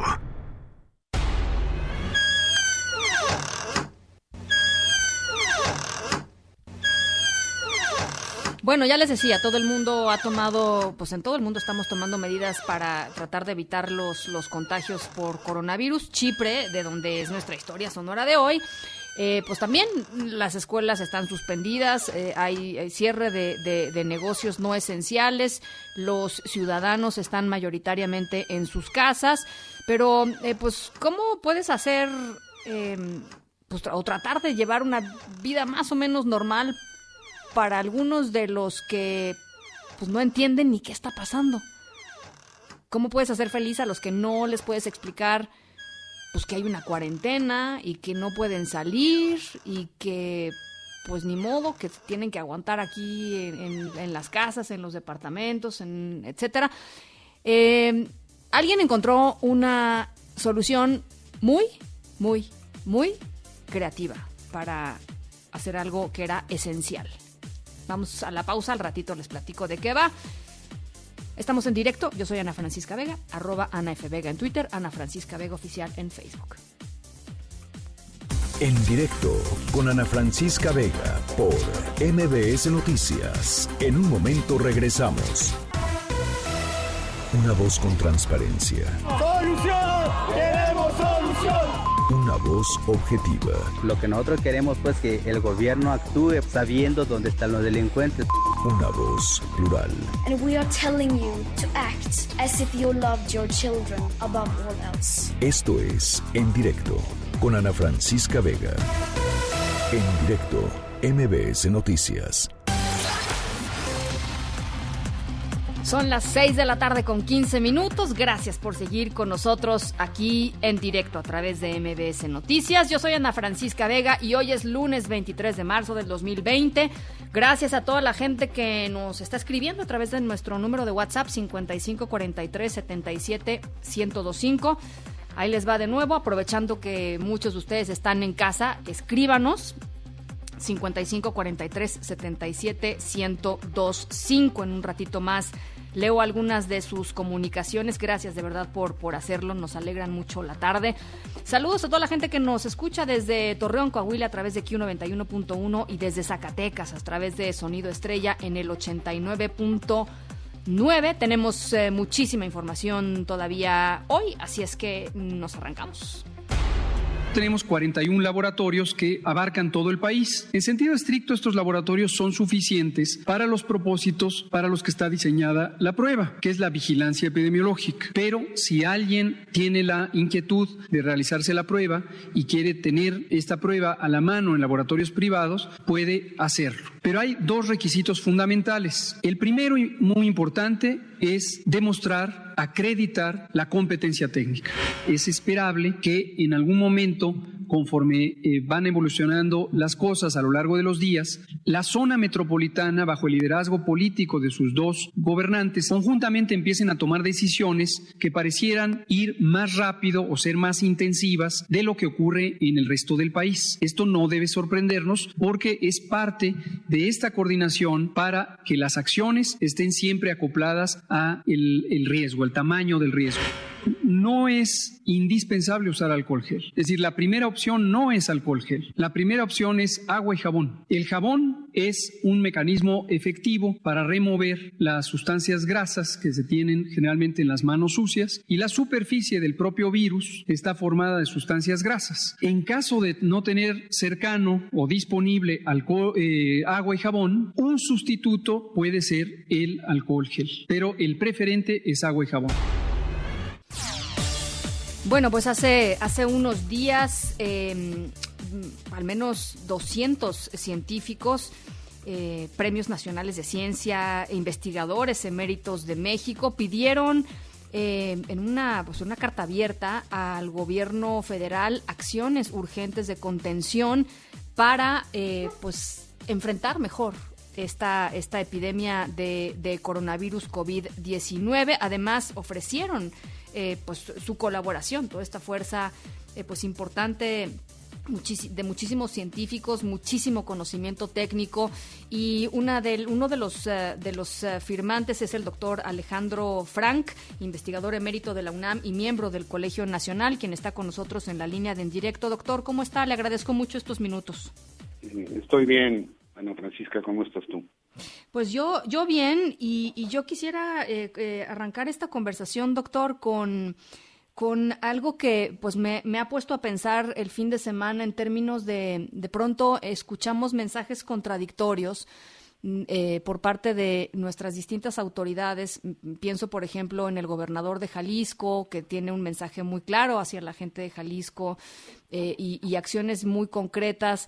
La, propia jefa de gobierno capitalino, Claudia Sheinbaum, diciendo si pueden no salgan. Y de pronto escuchamos al presidente López Obrador diciendo no, pues salgan. Si pueden salir todavía a gastar, a, tratar de, de mm, ir a comer a algún lugar, si sus, sus, finanzas se lo permiten, cuando sea el momento de quedarse en casa yo les voy a avisar. Y entonces me parece, doctor, que pues debe ser muy confuso para la gran mayoría de la población escuchar estos mensajes. Sí, me parece pues, eh, no solo malo, sino alarmante que esté sucediendo eso, porque no solo tenemos que voltear a ver a Jalisco o a la propia Ciudad de México, las autoridades, sino voltear a ver el mundo, lo que está pasando. Eh, no se diga en Europa, en Estados Unidos, sino en, los países latinoamericanos, me parece que somos el que va más atrás en tomar medidas preventivas. Entonces, efectivamente creo que hay un problema de desinformación y no comprendo muy bien a qué se debe, ya que eh, acuerdo a, los análisis, a las publicaciones científicas, a lo que está ocurriendo y cambiando cada minuto, cada hora, eh, estamos ya en una fase eh, eh, contagiosa seria, digamos, ¿no? Estamos en una etapa de transmisión comunitaria y no entiendo por qué razón no se reconoce eso ya directamente. eso tiene que ver sencillamente con el hecho de que no se han tomado suficientes pruebas de detección del virus en México.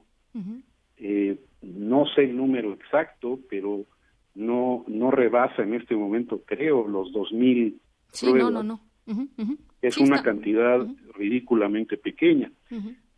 Eh, hay todas las, eh, digamos, hay conocimiento científico acerca de este tipo de epidemias, y hay algo muy importante que, que parece que no está siendo contemplado al menos en algunas partes de nuestro gobierno, que es que hay eh, eh, una etapa de la infección que no presenta eh, síntomas y sin embargo es contagiosa. Eso ya está absolutamente demostrado.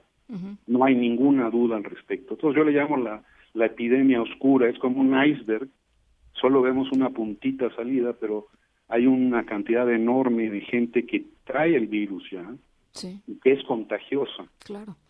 y que están circulando por las calles de la ciudad. Entonces son los dos, estos dos aspectos importantes que son el hecho de que eh, hay una parte asintomática que está ahí, sin duda, y segundo, que no se hacen las pruebas necesarias y no se hacen porque se decreta que estamos en la fase 1 y solo se hacen las pruebas a ciertas personas que cumplen con ciertos requisitos.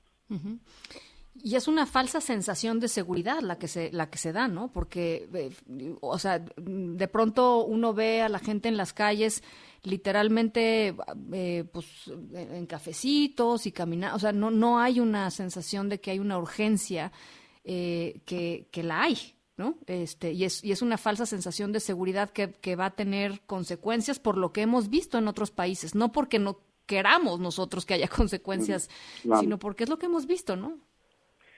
Nos tardamos mucho en eh, suspender reuniones masivas y otras y tomar otras medidas preventivas. Ya se están tomando en la Ciudad de México, por suerte, algunas de ellas, pero ciertamente eh, yo creo que el presidente está mal informado. No no entiendo, como ya dije, por qué el, el subsecretario de Salud no está atendiendo a lo que es evidente desde el punto de vista científico y desde el punto de vista de los otros países.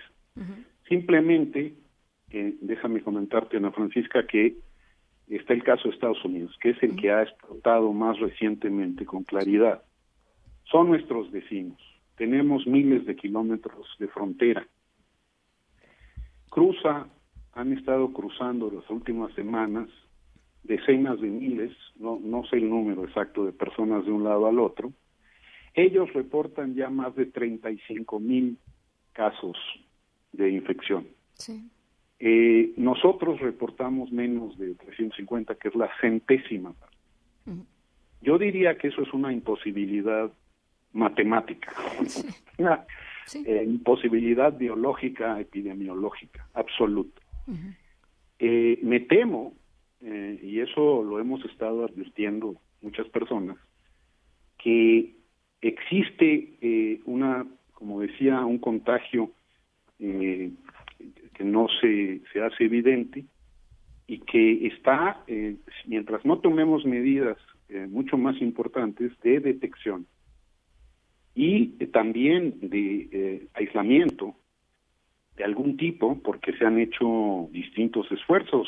China sabemos que tomó medidas draconianas, pero están esfuerzos como los de Corea de ser selectivos, de hacer tantas mediciones que pueden de alguna manera eh, seleccionar quién está en cuarentena, quién no, etcétera, quiénes se acercaron a quién, eso se usa tecnología avanzada, telefónica, por ejemplo. Entonces, sí me temo que urge, urge eh, eh, de tomar medidas mucho más drásticas y si no los convence la, la ciencia en sí misma, la epidemiología, etcétera, que volteen a ver a los otros países. Los mexicanos no somos de otra especie. Vamos a seguir los mismos, la misma ruta, desgraciadamente, que han seguido otros países como España, como Italia y como los Estados Unidos. No, no tengo yo la menor duda al respecto. Ahora, eh, eh, otro de, lo, de, los temas, aparte de la, digamos, de, la necesidad de hacer más pruebas y no ir navegando pues, a, ciegas, ¿no? En, el tratamiento de la contención, tiene que ver con la otra parte, que es ya prepararse frente a lo que viene, porque pues lo, porque viene. Otra vez, no es que queramos que eso suceda, ¿no? Eh, y esa preparación también parece lenta, doctor. Este, así es. En estas condiciones, lo que se llama una, un crecimiento exponencial, lo que quiere decir exponencial es muy sencillo, es que se dobla la cantidad de personas eh, infectadas cada número, un, dado número de días, pueden ser dos, pueden ser tres, pueden ser cuatro, hay, hay distintos datos, pero es de ese orden de, magnitud, eh, y por eso digo que cada minuto cuenta, porque de no tomarse medidas anticipativas eh, para ello, eh, eh, va a haber más y más y más gente. A mí el, temor que tengo es que se desborden, aunque no se quiera decir, las, nuestras capacidades. Entonces, Ana Francisca, tú hablabas de qué acciones tenemos que tomar. Una vez que ya esto parece inevitable, que va a haber una gran cantidad de personas infectadas, eh, y más por el hecho de no tomar medidas ya, eh, pues tenemos que tomar acciones y se están tomando muchas de ellas. ¿eh? Yo no estoy diciendo que no se estén tomando, pero también se están tomando de manera muy lenta, aparentemente no con la energía que se requiere, como es pues la preparación realmente de espacios hospitalarios, eh, de que se tengan ventiladores suficientes que son para la gente que se pone muy grave, en estado crítico, y una cosa muy importante, de equipo para proteger a nuestro personal médico. Hoy había manifestaciones en algunos hospitales Así es. de gente que está desprotegidamente eh, atendiendo gente con síntomas, trabajando y ya atendiendo a gente que tiene síntomas que no se, de hecho, eh, ni siquiera a, todos ellos se les ha eh, hecho los exámenes. Claro. Porque, no cumplen con estas con estos este, con estas variables que ah no usted no viene de Italia usted no viene de China. Exacto. usted no no. Entonces no le no no no vemos no miramos. Entonces este método eh, extraño de negación eh, es, es es muy grave. Yo yo verdaderamente no quiero ser alarmista no lo he sido nunca en mi vida pero simplemente de escuchar y de ver lo que está sucediendo en otras partes eh, eh, nos da muchísima información y tenemos que actuar. Bueno, pues ahí está esta voz eh, eh, importante, una voz de, alguien que conoce de lo que está de lo que está hablando el doctor Alejandro Frank, investigador emérito de la UNAM, miembro del Colegio Nacional, en este eh, pues parte de este grupo de, científicos, de investigadores, más de 200 que hicieron este llamado al gobierno federal. Yo le agradezco mucho, doctor, y ojalá podamos seguir conversando en estas en estas semanas que vienen. Cuando guste, hay muchas cosas más que deben hacerse y tenemos que estar conscientes de ello. Eh, no todo está perdido tampoco. Yo no quiero que se quede esa como impresión final. Hay, hay científicos de gran nivel, médicos de gran nivel que están listos si se le dan los instrumentos necesarios para actuar y tratar de contener esta, esta situación que es inédita. Bueno, pues ahí está. Eh, le agradezco mucho, doctor. Muchísimas gracias. Hasta pronto. Muchas gracias. Las seis de la tarde con 30 minutos. El doctor Alejandro Frank, miembro del Colegio Nacional, investigador emérito de la UNAM, con este llamado que hicieron más de 200 científicos al gobierno federal. Las seis con 30. Vamos a la pausa. Volvemos. Medidas preventivas ante coronavirus. ¿Qué medidas básicas de precaución debemos tener ante la propagación internacional del coronavirus? La Organización Mundial de la Salud emite las siguientes recomendaciones lavar manos regularmente con agua y jabón o con desinfectante a base de alcohol, permanecer a un metro de distancia de cualquier persona con síntomas como tos y estornudos, cubrirse la boca y la nariz con el codo o un pañuelo alto cero estornudar, evitar tocarse los ojos, la nariz y la boca con las manos para evitar transferir el virus de la superficie a sí mismo, buscar atención médica si existen síntomas de fiebre, tos y dificultad para respirar como precaución general, adopte medidas de higiene cuando visite mercados de animales vivos o mercados de productos frescos. Evite el consumo de productos animales crudos o poco cocinados. No usar mascarillas si no es necesario. No es conveniente gastar recursos. Seguir instrucciones de las autoridades sanitarias. Mantenerse informado sobre COVID-19 a través de fuentes fiables de información. No difundir noticias falsas y no contribuir al alarmismo. En un momento continuamos en directo con Ana Francisca Vega. Continúas escuchando en directo con Ana Francisca Vega por MBS Noticias. Noticias en directo. Bueno, ya les platicaba, aumentó a tres personas el número de muertos por COVID-19 en el país después de que el gobernador de Jalisco, Enrique Alfaro, confirmó que falleció un paciente de 55 años que padecía diabetes y obesidad, el primero en ese estado. Además, están confirmados 316 personas contagiadas eh, con coronavirus en el país y se analizan casi 800 casos sospechosos. En un ratito más, por supuesto, pues es el corte de caja de cada 24 horas en donde estos números se van a actualizar. Por lo pronto, estos son los números pues más, más cercanos a lo que teníamos hoy en la mañana. En el Estado de México, el gobernador Alfredo del Mazo anunció que a partir de hoy cierran cines, centros comerciales, bares y comercios que no tengan relación con medicamentos o alimentos. Esto como medida para evitar eh, pues un mayor número de contagios por coronavirus. El gobernador de Zacatecas, Alejandro Tello, anunció un plan de estímulos fiscales y acciones económicas para mitigar los efectos en el Estado por el COVID-19, entre ellas la condonación o la reducción de impuestos a empresas. Así lo dijo. He instruido al secretario de Economía y al titular de Finanzas a implementar un plan de estímulos fiscales y acciones de índole económica en aras de apoyar a la ciudadanía en estos difíciles momentos. En cuanto a estímulos fiscales se refiere, serán, condonaremos al 100% el impuesto sobre nómina a aquellas empresas que tengan menos de 20 trabajadores. Reduciremos el 50% del impuesto sobre nómina a aquellas empresas que tengan de 21 a 40 trabajadores y el 30% del mismo a las que tengan más de 40. Se condonará el 100% del impuesto sobre nómina a las administraciones municipales y organismos operadores de agua potable, a fin de que utilicen ese recurso en fortalecer las medidas de atención a esta pandemia.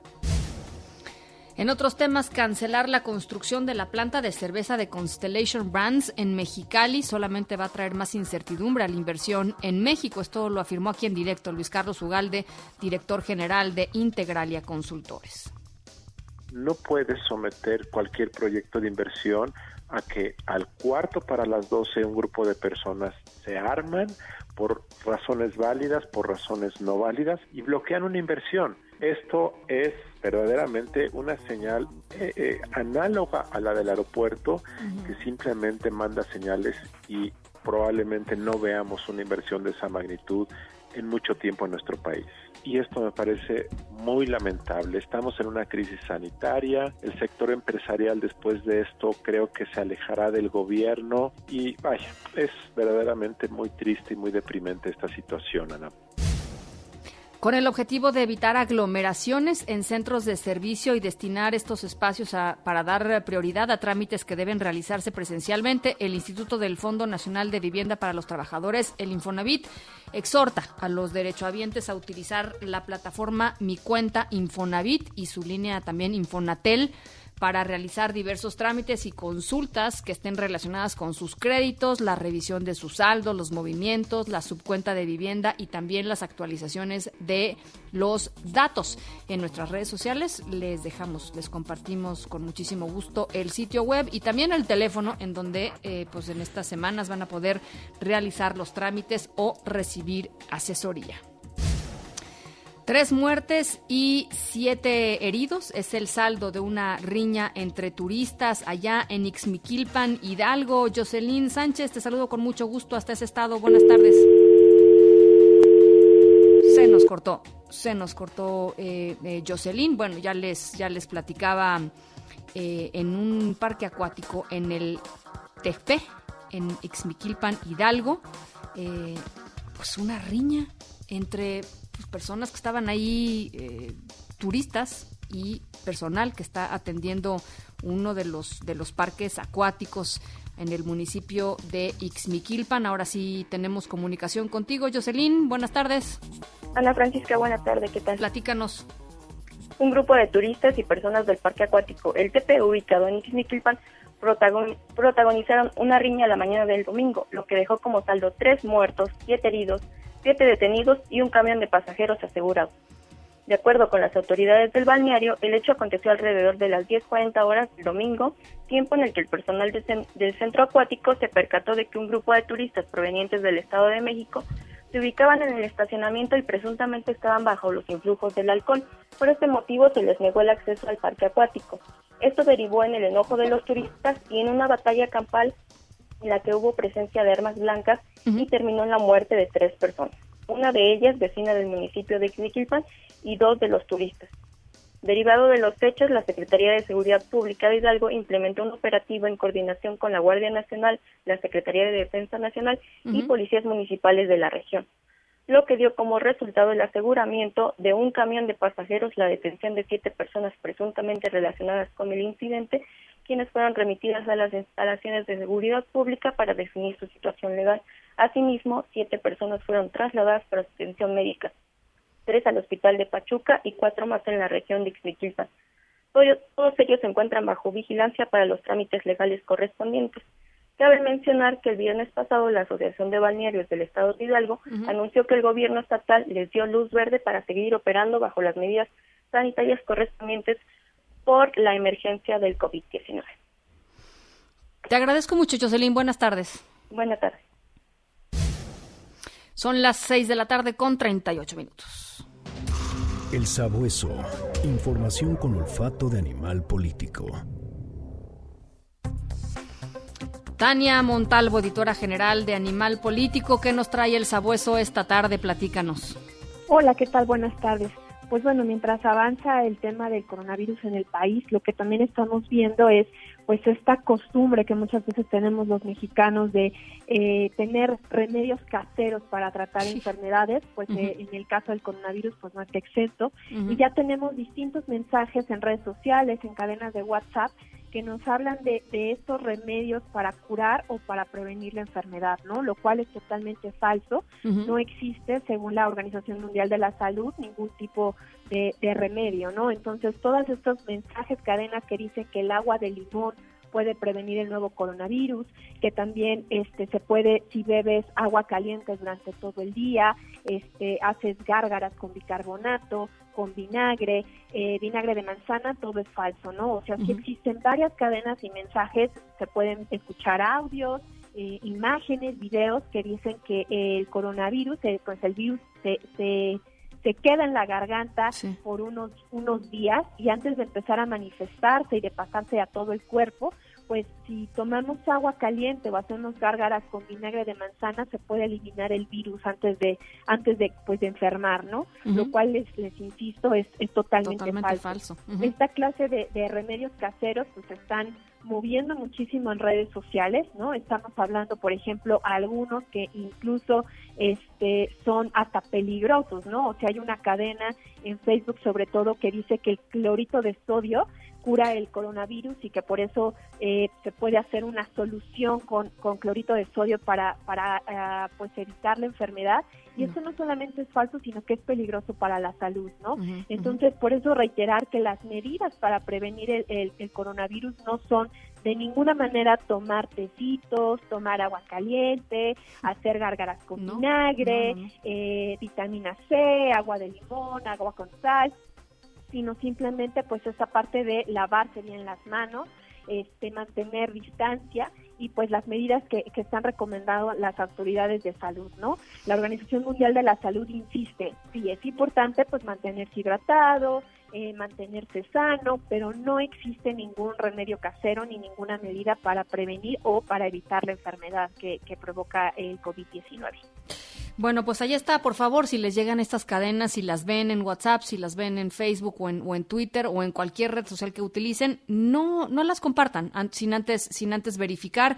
Y para verificar, eh, pues ya saben, pueden entrar a Animal Político, pueden seguir al Sabueso en redes sociales y ahí van a encontrar pues toda la información eh, literalmente comprobable, eh, verificada de todas estas cosas. No, no, no difundamos información falsa y no promovamos, ¿no? También, pues esto, la desinformación y los rumores y etcétera, a nadie ayudan. Gracias, Tania. Muchas gracias a ti. Un abrazo, Tania Montalvo, editora general de Animal Político. Las seis con dos, nos vamos a la pausa. En un momento continuamos en directo con Ana Francisca Vega. Continúas escuchando en directo con Ana Francisca Vega por MBS Noticias. Edictos. Con Enrique Rodríguez. Enrique, ¿cómo estás? Buen inicio de semana. Igualmente, Ana, desde casa eh, y pues cumpliendo las restricciones a las que estamos obligados como ciudadanos. Me parece muy bien. ¿Qué nos traes para hoy, Enrique? Pues mira, Ana, eh, parte de los efectos colaterales de todo lo que tú has venido informando respecto al tema mundial, que es el foco informativo, obviamente, la pandemia, la parálisis en el sistema de impartición de justicia a nivel nacional en el que nos encontramos y que es inédito, provocado por el coronavirus, está provocando un colapso en miles de litigios que requieren de forma urgente, eh, digamos, la intervención de juzgadores. Por ejemplo, en materia mercantil, Ana, cito en términos generales un caso, una resolución dictada en los Estados Unidos donde se están donde sí están trabajando los jueces, necesita ser procesada en un juzgado de distrito en la materia mercantil mientras se da la pausa de estos 30 días.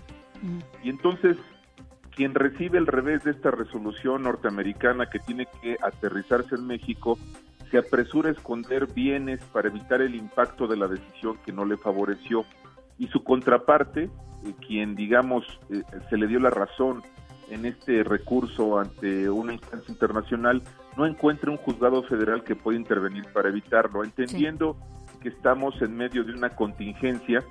Eh, este tipo de situaciones provoca un gran perjuicio económico a las empresas. también genera mucha incertidumbre en la ausencia de jurisdicción en materia, por ejemplo, mercantil o laboral. También hay empresas, algunas muy responsables que están apoyando a sus empleados, otras no tanto, que pues están dejando en la calle a mucha gente sin ingresos.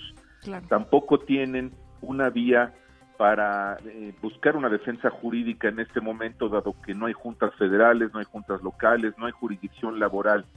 ¿Por qué te comento esto? Porque son parte de estos graves efectos colaterales que estamos viviendo de forma pues eh, totalmente inesperada en nuestro país y si bien hay guardias para atender algunos asuntos de materia penal o familiar muy urgentes, esta suspensión eh, será un factor para agudizar el colapso económico que inevitablemente tenemos enfrente. Eh, se están generando miles de incumplimientos de contratos, Ana, sin que haya vías para procesarlos. Y mira, algunas soluciones de los países europeos que están más afectados por la pandemia, como Italia, Francia, Alemania, eh, el Reino Unido, han hecho declaratorias de emergencia. Esto jurídicamente surte efectos respecto a las obligaciones para suspenderlas en tanto dure la declaratoria de emergencia, es decir, por una causa de fuerza mayor no prevista, eh, se, hace esta declaratoria para que no se generen jurídicamente incumplimientos de contratos o de obligaciones. Esto ayudaría mucho a mitigar los efectos negativos en el ámbito jurídico que estamos viendo en los últimos días y se van a agudizar lamentablemente en las próximas semanas en virtud de esta emergencia que estamos eh, enfrentando, Ana. Esto, esto lo tendría que, digamos, eh, sería el Poder Judicial quien, quien, eh, quien tendría que empezar a, implementar este, este, estas, estas políticas, digamos, estas digamos, El Poder Judicial tendría que a lo mejor analizar el contexto de dejar guardias en, juzgados para atender otro tipo de materias como la mercantil, dado que ahorita nada más está enfocado a lo penal y en algunos temas familiares que tienen que ver con la responsabilidad de alimentos, que son prioritarias. Pero la declaratoria de emergencia corresponde al Estado mexicano, tendría que corresponder al presidente de la República en un ámbito federal, algunos ah. gobernadores, y te puedo decir de muy buena fuente que incluso el gobernador de Jalisco, Enrique Alfaro, está analizando la posibilidad de hacer una declaratoria de emergencia en el estado de Jalisco, justamente por este tema, ¿no? De tratar de mitigar los efectos negativos que provoca la parálisis en el aspecto jurídico y sobre todo el cumplimiento de obligaciones. Todos tenemos obligaciones con los bancos, eh, fiscales, de muchas naturalezas y entonces la declaratoria de emergencia ayuda a, poner un punto suspensivo, digamos, mientras cruzamos la contingencia para evitar incumplimientos y efectos más negativos. Esto creo que es una materia muy importante de análisis en la actualidad, que sé que lo están analizando y que en Europa ya nos han tomado ventaja con esto para tratar de resolver los grandes desafíos que tenemos enfrente. Y en Estados Unidos supongo que la cosa no, no, no, no también están atorados, ¿no? Algunos estados ya han declarado emergencia. Ah. Entonces, se surten estos efectos. Ah, bueno, claro, California, uno de ellos. ¿no? exactamente. Con León. Eh, pero no existe una declaratoria de emergencia de alcance nacional todavía, ¿no? Eh, eh, sin embargo, en países como Italia, Francia o Alemania, esta declaratoria ya se ha generalizado con este con este objetivo, ¿no? Entonces, también el mundo jurídico tiene un impacto severísimo y pues también es una actividad prioritaria, sin duda, eh, no se compara con, evidentemente, la atención directa para ver la salud o, rescatar la vida de las personas, pero sí es parte del contexto en el que estamos eh, pues todos inmersos, ¿no? Bueno, pues vamos a pues vamos a estar pendientes. Eh, era una un, ámbito al que la verdad no no no le habíamos puesto atención. Me parece muy importante que que lo pongas eh, sobre la mesa es, esencial, ¿no? Y, de, supervivencia en muchos casos para muchas empresas, para muchos... este Exactamente, eh, porque la forma de salir, Ana, es a través de eh, pues el menor daño posible a los empleos, a las fuentes productivas, y ahí es donde hay que poner atención. Yo estoy dedicado a revisar estos datos y te mantendré al tanto con mucho gusto. Muchísimas gracias, Enrique. Un abrazo, cuídense mucho. Un abrazo igualmente. Por cierto, hablando de estos temas, el presidente Andrés Manuel López Obrador acaba de tuitear hace literalmente tres minutitos, cuatro minutitos. Dice, eh, tal cual se los leo, mañana en la conferencia de las siete de la mañana daremos a conocer el plan para proteger a la población vulnerable ante el coronavirus. Ánimo, saldremos adelante. Tenemos la fortaleza de nuestro pueblo, finanzas públicas suficientes y el conocimiento de nuestros especialistas de salud. Acompaña este mensaje el presidente López Obrador con una foto eh, en donde él está caminando por Palacio Nacional junto con Hugo López Gatel, el vocero del gobierno federal frente a esta para, hacer frente a, esta a esta crisis y subsecretario de salud. Así es que ahí está el, el, mensaje. Mañana a las 7 de la mañana se dará a conocer, es decir, en la, en la mañanera, se dará a conocer el plan para proteger a la población vulnerable frente al coronavirus. Escuchas en directo con Ana Francisca Vega.